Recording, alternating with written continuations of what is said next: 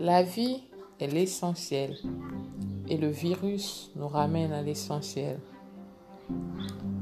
Nous ne pouvons pas imaginer qu'un jour on pouvait se passer du shopping. Qui pensait qu'un jour que le confinement lui permettrait de se passer des boîtes de nuit?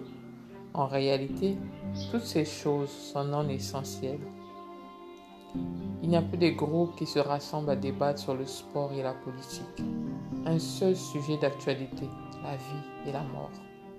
Un seul sujet, l'origine de la maladie ou les recherches des remèdes. Le maquillage des dames est désormais caché derrière un masque. L'arrogance de certains se limite maintenant entre les quatre murs. La violence de certains humains est révélée au grand jour. Certains ne supportent pas la présence de leurs proches. La méchanceté des hommes devrait diminuer dans des circonstances comme celle-ci.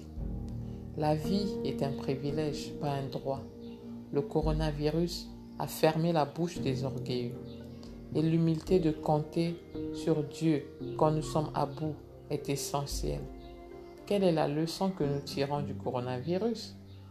Qu'est-ce que vos vêtements de luxe, voitures de luxe ont changé? Avez-vous appris à admettre vos torts pour mieux vivre en société? La seule chose que l'on ne peut corriger est le dictionnaire. Mais les humains d'aujourd'hui n'admettent jamais leurs erreurs. Mais le ciel te regarde. Comment tu traites ton mari? Comment tu traites ta femme? Comment tu traites tes enfants, ton entourage?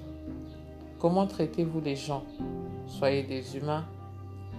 Comment traitez-vous vos employés, personnels de maison, ménagères, chauffeurs, gardiens, etc. Revenons à l'essentiel, l'humanité, la famille. La vie est un privilège et la vie a deux côtés. Il y a le côté des riches, il y a le côté des pauvres. Il y a le côté de la vie, il y a le côté de la mort, il y a le côté de la liberté, il y a le côté du confinement. C'était Mélodie Boya de Winner Attitude.